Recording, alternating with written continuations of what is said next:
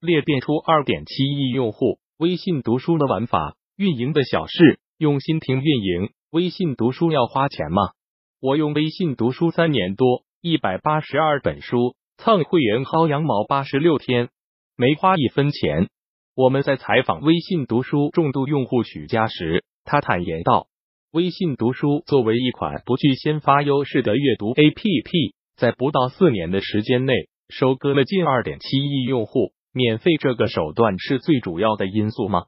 其实并不然。本篇我们将为你详细分析微信读书充分发掘社交关系链的增长方法及活跃留存手段。在互联网资本寒冬猛烈来袭。移动互联网人口流量红利见底的当下，我们在看还能如何做增长？Top 一，微信读书的阿哈时刻，可能很多同学对阿哈时刻这个概念不熟悉。阿哈时刻是指用户感知一个产品价值感最强的那个点，比如摩拜可以直接通过微信小程序扫码解锁自行车，不需要下载 APP，这也是摩拜同期叫 OFO 获得更多用户的阿哈时刻。引用馒头商学院增长思维十二讲导师李云龙的观点，在而不同的阶段，产品的阿哈时刻可能是不同的。如果没有阿哈时刻，我们是找不到驱动用户增长的支点的。微信读书是微信旗下开发的一款读书类产品，微信出品必与社交相关。那么，微信读书的阿哈时刻是什么呢？在为用户提供好的阅读体验的基础之上。两点最关键：发掘社交阅读的可能性和以分享为基础的内容选品。而且这两点持续贯穿微信读书在用户增长、活跃、留存的全过程。一、发掘社交阅读的可能性。读书看起来是一件非常个人化的事情，书友之间的交流多半发生在线下，比如读书会等等。但微信读书非常准的看到阅读者之间交流的需求。并把社交阅读需求的实现迁移到线上，突破了地域和时间的限制。二、以分享为基础的内容选品。微信读书作为阅读类 APP，最基础的是内容选品。在做内容冷启动时，微信读书就在考虑借助微信做用户增长的分享环节。微信的主力用户群年龄偏大，且多为职场用户，需要借助朋友圈树立自己的形象。其读书的类型和内容也是打造人设的关键因素。作为微信用户的你，愿意在好友心目中树立一个什么形象呢？如果你读的是玄幻、休闲类网络小说，或许不太想让身边的朋友知道吧。所以，微信读书在最初期的选品上就偏向严肃阅读。在这个设定之下，微信读书主推的是出版物，比如经管类、人文社科读物。这些内容显然更适合晒在朋友圈。Top 二：微信读书如何做裂变？微信读书拥有了阿哈时刻，那么如何获取用户呢？虽然微信表面上没有宣传微信读书，但是在微信 APP 中搜索任何一本书，检索结果第一栏都会是微信读书的小程序，这也提高了微信读书的流量。而对于现在微信读书在今天的成功，如果仅仅说他爸是微信，那是非常不负责任的。事实上，微信读书在拼爹这一层面还是很克制的。根据馒头商学院增长思维十二讲导师李云龙的理论，微信读书增长主要应用的核心的方法论模型，就是利用长效分享机制。微信读书能有今天的用户积累，最核心是发起长效的，能抓住用户痛点的有力有用。有逼格裂变活动。接下来，我们专门拆解微信读书的两个裂变活动。一赠一得一这个活动已经下架，但是现在看来仍然有可以让我们学习的地方。活动规则是将你想看的书分享给一位好友，好友领取后，你们都可以免费看这本电子书了。不过，赠一得一的活动仅有两次，而类似的活动还有买一赠一。就是你买了一本书之后，还可以再赠送给一个好友。这种熟人社交的方式，很多 A P P 都在用。比如几个月前上市的拼多多，利用的就是熟人社交，让朋友帮忙砍价，一轮轮下来，价格越来越便宜，裂变触及到的人也越来越多。但微信读书的买一赠一活动，则是让一人领取即可。不同于拼多多的是，裂变方式一个是求助，一个是赠与，用户的好感度会有差别。在微信读书将书赠送出去，对于接受人来说是一件乐于接受的事儿；而在拼多多，人们面对他人发起的拼团活动，可能觉得是在被索取，觉得被骚扰。虽然现在这个活动已经下架，但是微信读书在这个活动中已经显示出强大的裂变基因。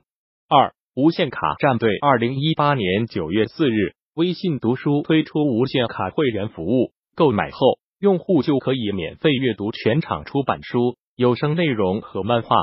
这个会员服务是微信读书非常重要的一次改版，让微信读书从原来充值买书的模式变成了现在的会员模式。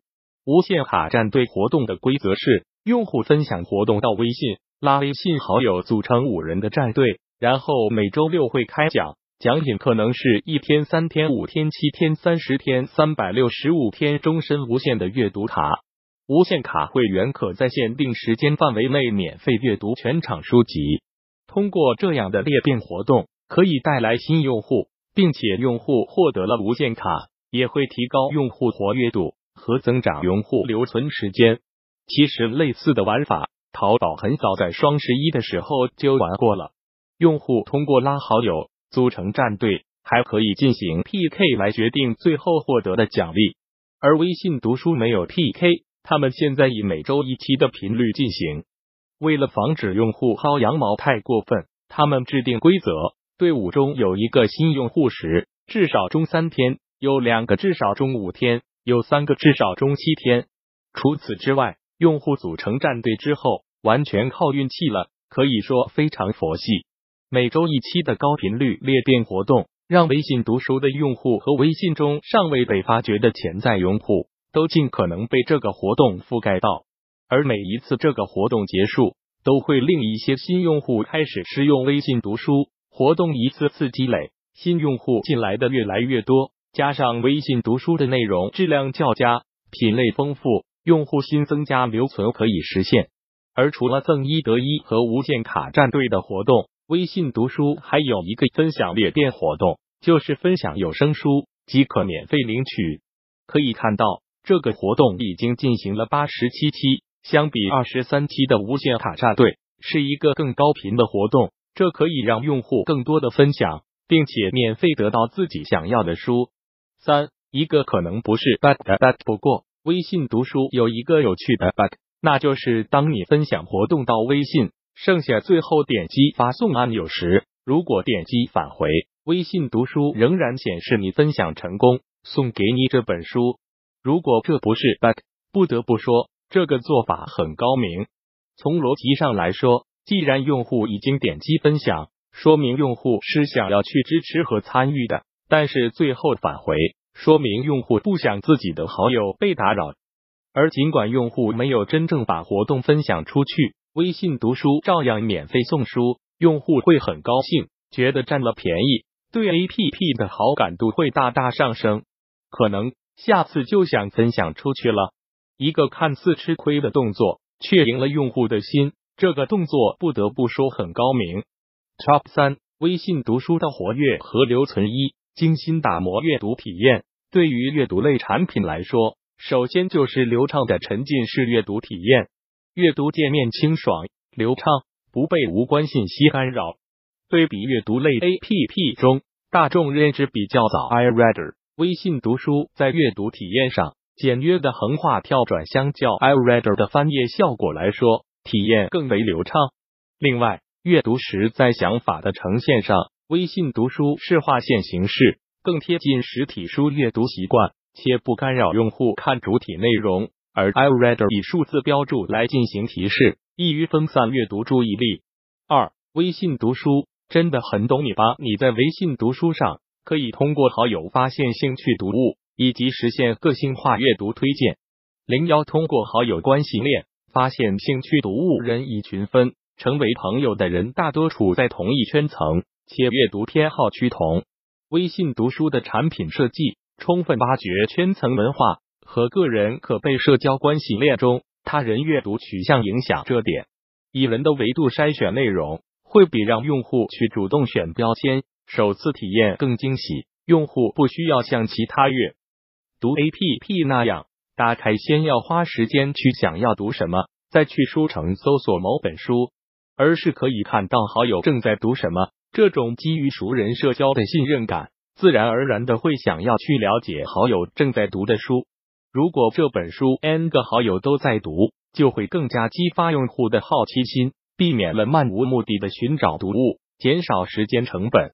零二，通过算法实现精准推荐。微信读书可根据你的阅读历史记录，多维度去给你推荐你可能喜欢的读物，如同作者、同品类的书等等。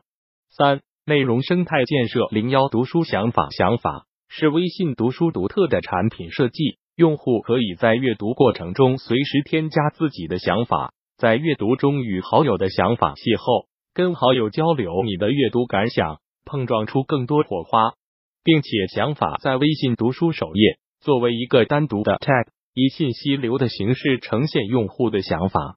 这个操作仍然是利用微信平移过来的社交关系链，抓住用户在微信读书上以阅读为依托，实现用户在展示自我。打造人设需求的同时，以人的维度去发现和推荐内容。零二内容形式的扩充，填补更多用户的需求。内容上不断丰富和拓展图书品类，从最初主打严肃阅读的出版读物，扩展到后期的有声化读物和漫画类内容。丰富内容品类也是用户增长的主要手段，但拓展品类的节奏和选品往往会决定一款产品的成败。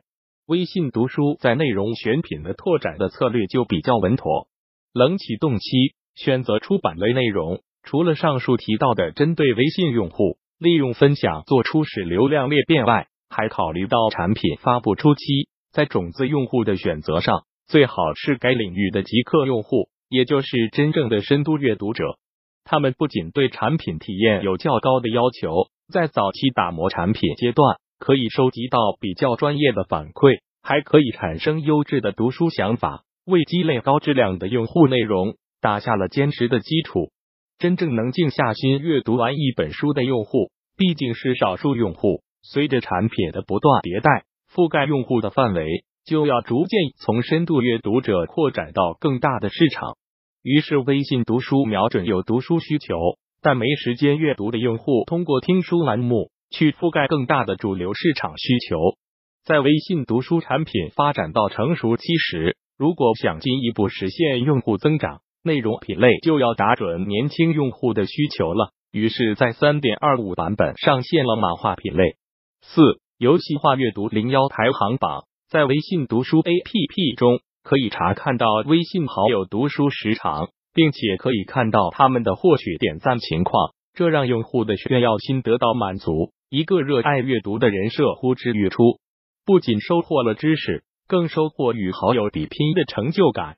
但是排行榜设置也会令人感到阅读压力。当然，也可以选择不开启排行榜单。以主打社交阅读为卖点的微信读书排行榜关闭的入口设置并不明显。零二十常换金币和其他阅读 APP 各种繁杂的书币充值规则不同。微信读书可以用钱直接一比一的比例充值读书币，并且微信读书的阅读时长可以直接领取读书币，三十分钟兑换一个读书币，每周上限是领取十个读书币。因为用户在阅读的同时可以赚取读书币，用户持续投入时间，持续获得可以兑换更多读物的读书币，然后在微信读书继续不断的花更多时间停留。用户获得游戏化体验的同时，形成一个持续投入时间的闭环。Top 四，微信读书的不足。虽然微信读书的裂变做得很好，但是在用户体验部分还有可以优化的空间。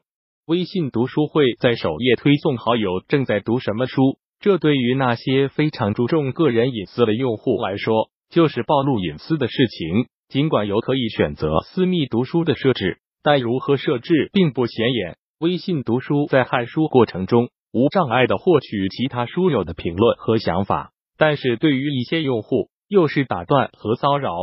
而用户看书过程中产生的想法，有人可能并不想被别人看到。除了使用上的问题，微信读书商业变现上，现阶段可能是动力不足，也可能是没有探索出更好的方式。目前主推的无限卡会员是微信读书现阶段最主要的变现方式。然而，用户可以参与分享活动，免费获得阅读时长。另外，购买图书的读书币也可以通过阅读时间免费兑换。一位身边的微信读书用户累计读书币七十一点五一元，无限卡八十五天，但是从未充值过钱。薅羊毛党可能不在少数。毕竟，微信读书这样的裂变活动太多，用户对于付费有些抵触。即便是愿意为知识付费的用户，也不愿在微信读书掏钱，因为明明分享就可以获得的体验，为什么要去掏钱呢？这可能是目前微信读书在变现上存在的一个比较明显的问题。A P P 最核心的用户，可能就是薅羊毛最狠的用户。对于微信读书未来的变现方式，着实有些令人担忧，在获取流量上确实很成功，但是如果真的想要走通商业模式，就必须要有能够让用户真正去付费的产品。未来微信读书想要改变现状，是不是会在 APP 内推知识付费的产品？如何让用户愿意付费呢？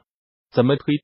下一次新的迭代会不会又成为用户不愿意付费的无限卡？著作权归作者所有。本站根据 CC 零协议授权转发商业转载，请联系作者获得授权。非商业转载，请注明出处，联系运营的小事编辑。更多精彩内容敬请关注公众号运营的小事互联网整合营销服务。www unit one six six top